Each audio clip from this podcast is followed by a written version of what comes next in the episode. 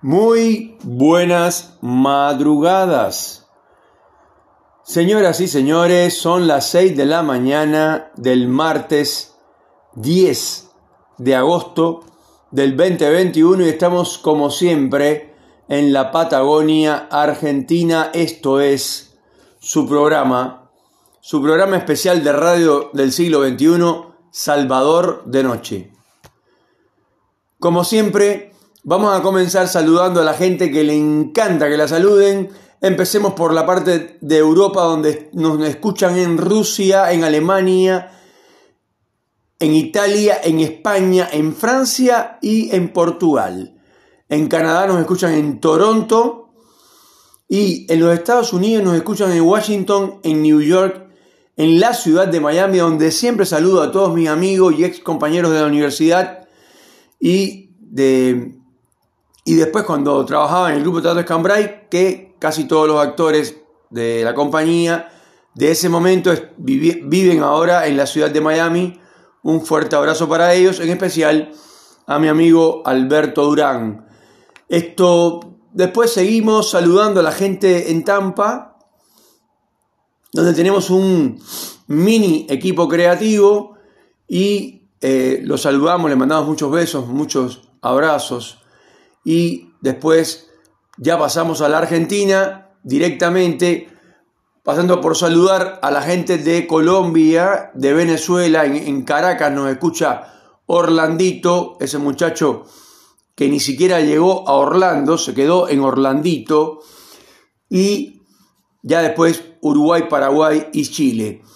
Acá en la Argentina, Córdoba, Buenos Aires, provincia de Buenos Aires, y por supuesto Neuquén capital, la capital de la Patagonia, una ciudad que crece, una ciudad en la cual vivo hace muchos años, pero vengo a Cipolletti, que es la ciudad que está a continuación, en la provincia de Río Negro, están divididas por los ríos, y cuando paso y vuelvo para allá es una cosa impresionante, porque levantan una torre en una esquina, y a los tres meses ya ves que la están pintando y le están poniendo las luces. Increíblemente lo que crece Neuquén. Increíblemente la cantidad de edificios, eh, algunos muy altos, cada vez más altos, que hacen, sobre todo en el centro. Vieron que por alguna razón desconocida para algunos, por supuesto por razones comerciales, en todos los casos, en casi todas las ciudades del mundo, a no ser alguna ciudad muy especial que esté estrictamente planificada de antes, como es el caso de Brasilia, en la capital, para la gente que piensa que es Río de Janeiro, no, la verdadera capital de Brasil es Brasilia y está diseñada con todos los edificios gubernamentales, la hicieron de la nada en un lugar que estaba, o sea, sin, sin edificaciones. En este caso no, pero acá es increíble cómo hay manzanas en el centro de la ciudad que están llenas de edificios cada vez más altos. Por ejemplo, frente a la gobernación está la plaza y frente a la plaza eso está cubierto de edificios pero sin parar. Y siguen poniendo uno al lado del otro, uno al lado del otro, uno al lado del otro, torres, torres, torres. Increíble la cantidad de edificios que hay en esa zona. Sin embargo, como en todas las ciudades, hay otras zonas que están totalmente desérticas o con casitas bajas. Eh, y ahí, bueno, por supuesto que el desarrollo es desigual. Ya de entrada, el desarrollo es desigual. Para eso hay que planificar la arquitectura de la ciudad.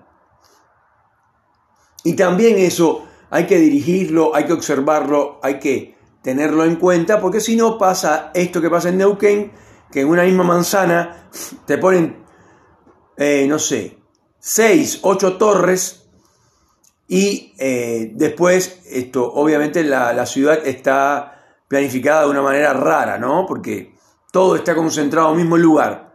Ya sé qué pasa en las demás ciudades, en Las Vegas, Nevada, en New York, por ejemplo, en Manhattan está, hay una superpoblación de torres, pero se podría planificar de manera mejor. Eso eh, sí, ya sé, el boom inmobiliario, eh, todo lo que ustedes quieran.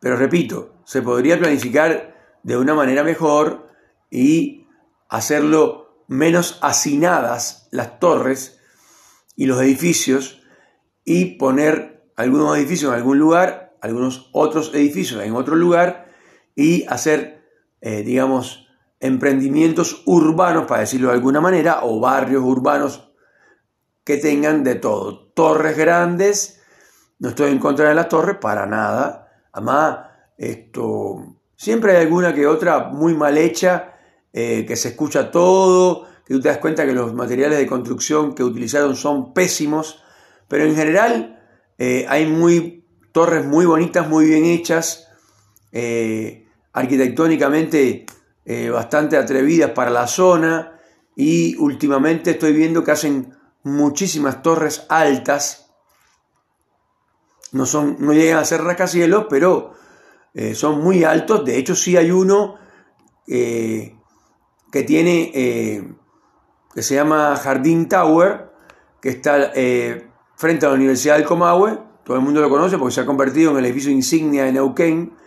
Encima de ser el más alto, está colocado en la punta de una barda, o en casi la punta de una barda, y entonces se ve de todos los lados de Neuquén. Es hermoso el edificio, muy bien hecho. Y bueno, eso es una zona que se ha comercializado. Ahí está el Coto muy cerquita, a pasos nomás. Y al lado de esa torre hicieron otra torre eh, bastante menos, eh, digamos, sofisticada en el punto, desde el punto de vista arquitectónico, pero una torre al fin. Así que increíblemente el desarrollo que va adquiriendo la ciudad de Neuquén, la cantidad de familias que entran a diario de otras zonas del país y más en, esta, en, este momento.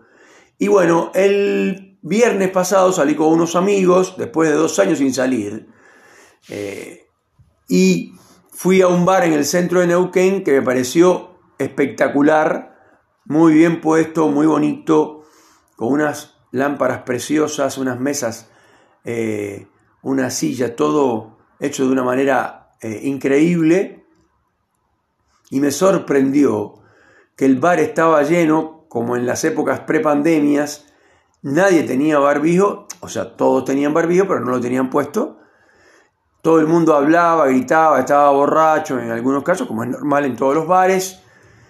Eh, y resulta que no había ninguna de las medidas de precaución para no contaminarse o para no contagiarse con el virus, eh, con el COVID que ya lleva no sé cuántas nuevas esto, versiones, cada una más peligrosa que la anterior. Y aún no lo pueden vencer. De nuevo hay brotes en Estados Unidos, eh, de nuevo hay brotes en Israel, de nuevo hay brotes en, todos lados. Es un, no, se ha, no se ha podido vencer todavía.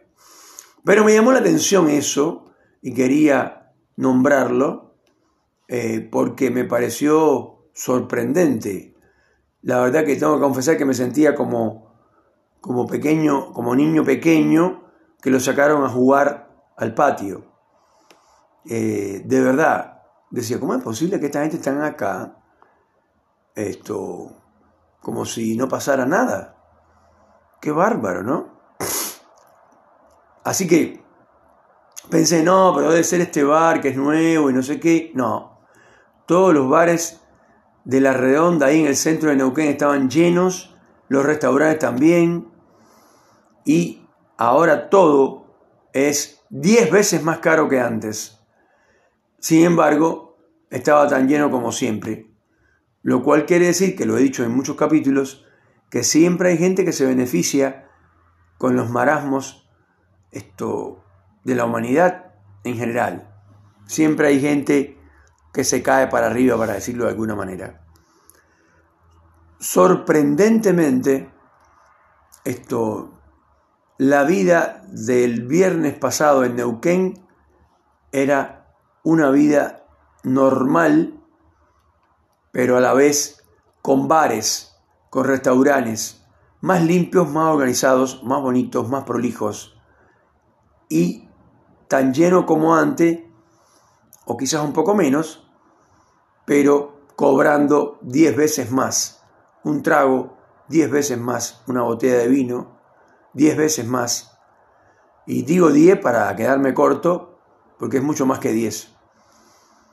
Señoras y señores, esto fue Salvador de Noche, segunda temporada.